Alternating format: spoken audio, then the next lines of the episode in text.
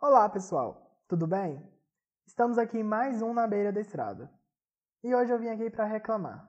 Vira e mexe eu apareço aqui para reclamar de alguma coisa e hoje eu estou reclamando mais uma vez. Eu já ouvi várias pessoas dizer que eu sou chato. Pessoas da minha família, amigos, até quem não me conhece. Alguns colegas de trabalho. É, porque lá no colégio eu já ouvi alguns outros professores falando mal de mim. Enfim, parece que eu tenho essa fama de ser chato. Ah, Jorge, então quer dizer que você vai cá reclamar que as pessoas falam que você é chato? Porque tá todo mundo aí te achando chato? Não, muito pelo contrário. Eu estou aqui para concordar com essas pessoas, para dizer que eu realmente sou muito chato. Eu sou chato pra caramba. Nossa senhora, eu tenho dó de quem convive comigo. Porque eu sou muito chato. E tem um, um tipo de pessoa, tem um grupo específico de pessoa que me faz ficar muito mais chato. E essas pessoas são os vizinhos. Sim, os vizinhos. Vizinho é uma coisa que me tira do sério. Muito, muito, muito. Depois que eu contar algumas historinhas para vocês, tenho certeza que vocês vão concordar comigo. Vão até achar que eu não sou chato que eu tô exagerando. E que todo mundo que me acha chato também está exagerando. Antigamente eu ficava meio impressionado e até achava graça quando alguém falava de problemas que tinha com vizinhos, de brigas entre vizinhos e coisas assim.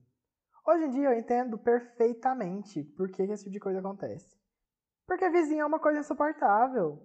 E sim, eu sei, eu também sou vizinho e eles também podem estar achando que eu sou insuportável. E eu tô nem aí, eu sou insuportável mesmo, eu sou chato. Mas eles também são e estão me tirando do sério. Eu tô tomando birra da palavra vizinho. Eu tô tomando birra do ser vizinho. Se um dia você for meu vizinho, saiba que provavelmente em algum momento eu vou sentir muita raiva de você. Talvez morar perto de mim não seja algo legal. Talvez dizer que eu sou chato não seja exatamente a palavra certa, o termo certo. Eu sou mesmo bem ranzinza. E barulho é uma coisa que me incomoda muito. Eu sempre tive problema para dormir, pra, no processo de deitar e dormir. Eu não sou aquela pessoa que coloca a cabeça no travesseiro e pronto, já cai no sono. Não, eu tenho todo um processo. Eu deito ali, eu posso estar pingando de sono, eu posso estar com sono assim acumulado de 3, 4 dias. Que se eu deitar, eu não vou conseguir dormir rápido e qualquer barulhinho vai me incomodar. Se eu vou estudar, se eu vou trabalhar, se eu vou fazer o que for, se não for um barulho que eu gosto, se não for um barulho que eu quero, como por exemplo uma música ou algum podcast, se for qualquer barulhinho que não seja do meu agrado, isso vai me incomodar muito. E sabe quem que faz esses barulhos? Sabe quem são os mestres em fazer barulho que me incomoda? Isso mesmo, os vizinhos. Morar em prédio já não é uma coisa muito legal. Isso é fato. Se você um dia morou em casa e hoje mora em prédio, provavelmente você demorou um pouco para se acostumar. Demorou um pouco para se adaptar com isso.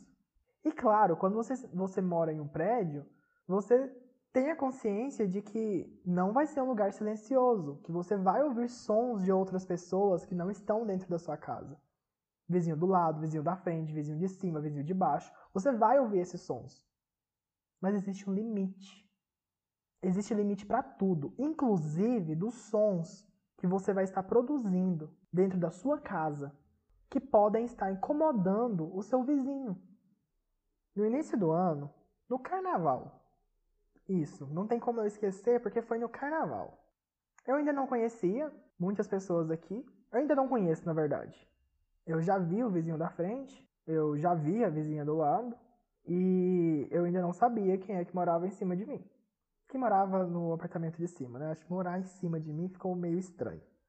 Até que um dia eu estava chegando da, da faculdade, era feriado, porque era carnaval, era feriado de carnaval, e eu fui na faculdade e estava voltando.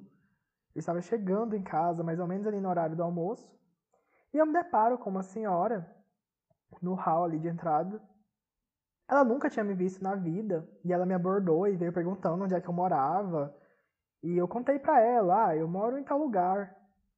E ela, nossa, eu moro em cima de você. Eu nunca te vi por aqui. E ela começou a investigar quando que eu tinha me mudado e não sei o quê.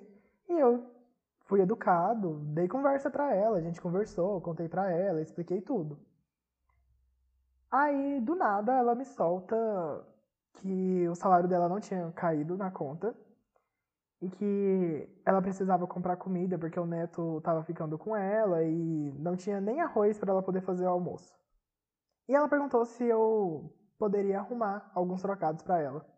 Eu, claramente, me dispus a ajudá-la e eu perguntei para ela quanto ela queria e arrumei esse dinheiro para ela, eu emprestei esse dinheiro para ela. Beleza. Ela disse que ia pagar naquela mesma semana, não pagou, passou a outra semana, ela não pagou, passou mês, ela não pagou, e bom, estamos já em setembro, ela não pagou. Mas eu não tô aqui para reclamar desse dinheiro que ela pegou emprestado e não pagou não. É, eu nem me importo mais. Não foi uma quantia alta e então. Então tá tudo bem.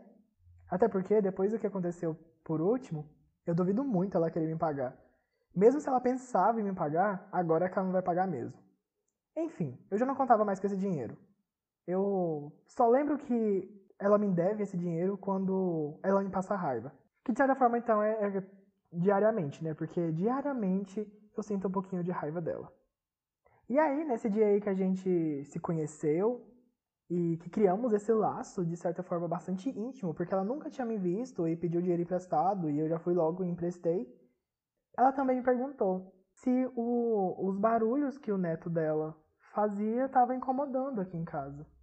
Eu disse para ela, fui, fui bem sincero, e disse que às vezes incomodava sim, mas como eu quase não ficava em casa, naquela época eu ainda não tinha uma quarentena instalada, então eu ficava muito na faculdade, eu falei para ela que incomodava, mas não era tanto, que quando eu chegava aqui, às vezes tinha muito barulho, mas que era algo que dava para relevar. Aí outras vezes que a gente se encontrou na escada, no elevador, no pátio, ela sempre vinha com uma desculpa de porque não tinha me pagado. E para mim tava tudo bem, isso não era um problema mais, deixou de ser um problema há muito tempo para mim. Até nunca foi um problema. E ela sempre voltava a perguntar se os barulhos do neto dela estavam incomodando. E eu sempre dizia a mesma coisa, às vezes incomoda sim, mas não era algo tão extremo como está sendo agora. E não só os barulhos do neto dela, os dela também. Porque eu duvido muito que é o neto dela que está tá arrastando os móveis da casa inteira à noite. Mas aí tudo bem. Logo começou a quarentena, eu fui pra fazenda, ficar na casa dos meus pais, na minha segunda casa, ou na minha primeira casa, porque depois que eu vim pra cá, então talvez aqui seja minha segunda casa. Enfim, eu não estava aqui. E aí eu, me, eu retornei há mais ou menos um mês. E agora que eu estou tendo que ficar dias dentro de casa, o dia todo, eu comecei a ver que sim, o barulho incomoda muito, bastante. É algo absurdo. E aí eu tenho que dar aula, eu tenho que participar de reuniões do laboratório, é, eu tenho que estudar, eu tenho que preparar aula, eu tenho que me concentrar. E parece que tem um canguru morando em cima de mim. E não é um único canguru. Parece que são dezenas. Eu escuto pulos na cozinha, pulos na sala, pulos no quarto, no banheiro. Sério. Às vezes eu fico impressionado com como isso é possível. Porque é uma única criança. E fora isso, tem os móveis que são arrastados o dia todo. Quinta-feira é o pior dia, acredito que é o dia que ela arruma a casa. Mas os outros dias também. E não é só durante o dia. Já foi algumas vezes que eu botei a cabeça para fora e gritei. Já tá de noite. E às vezes eu também dou uns tapas na parede, porque eu sei que ela vai sentir lá em cima esses tapas. E pasmem, porque funciona. Foi uma tática que eu arrumei e está funcionando. Mas beleza. Aí eu comecei a ver que estava incomodando muito. Inclusive, um dia eu estava dando aula e os meus alunos começaram a perguntar que barulho era aquele. E era o bendito do menino pulando sem parar. Aí eu decidi entrar em contato com ela, porque ela sempre perguntou se incomodava e ela dizia que se estivesse incomodando muito, era só falar com ela, que estava tudo bem e tudo mais. Ela sempre foi muito amigável, ela sempre foi uma pessoa muito gentil, muito educada, e eu retribuía da mesma forma. Então, eu achei melhor entrar em contato diretamente com ela do que falar com na portaria ou com o síndico ou seja quem for. Acho que não era algo que necessitava envolver outras pessoas. Seria possível resolver só entre a gente. Então, um belo dia, eu resolvi ligar lá. E quando ela atendeu, ela já atendeu com: O que, que você quer?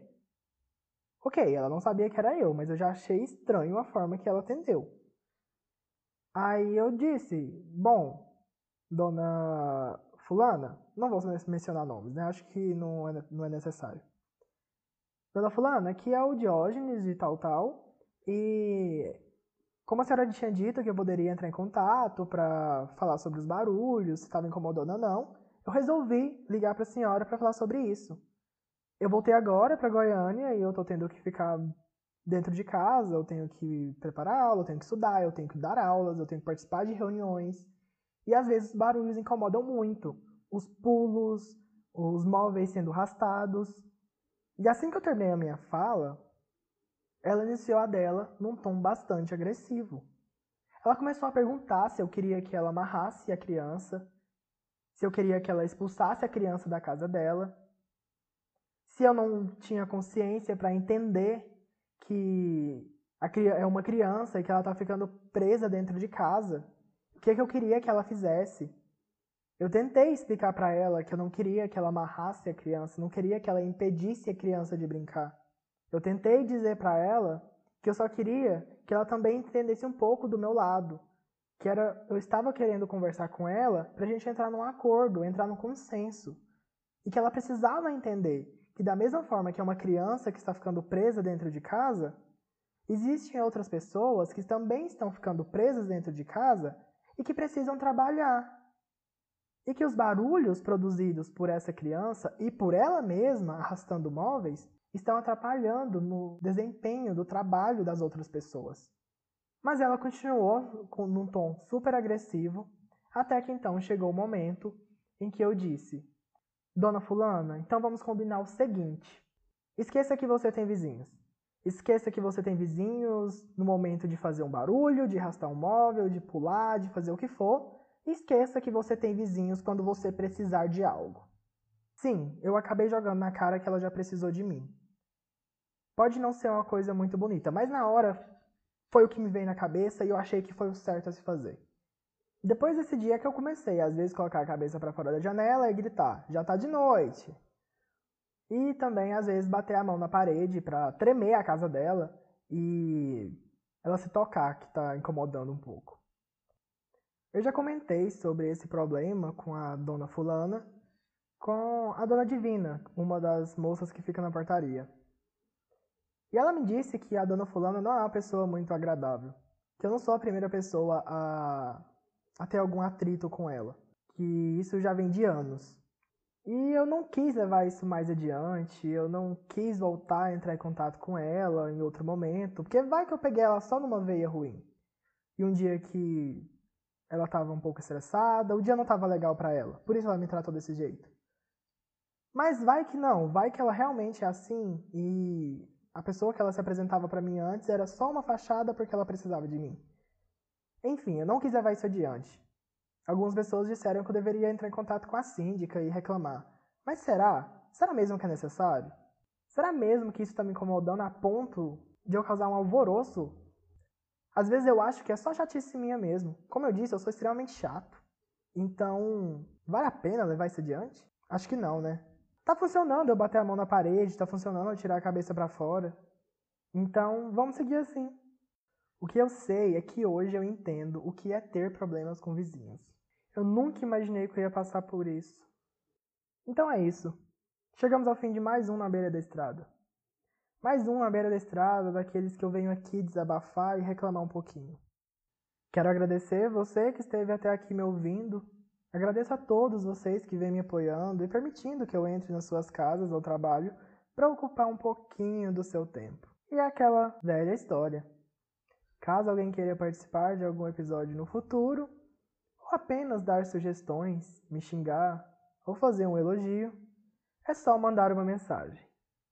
Fiquem bem, até semana que vem, assim eu espero, e beijos!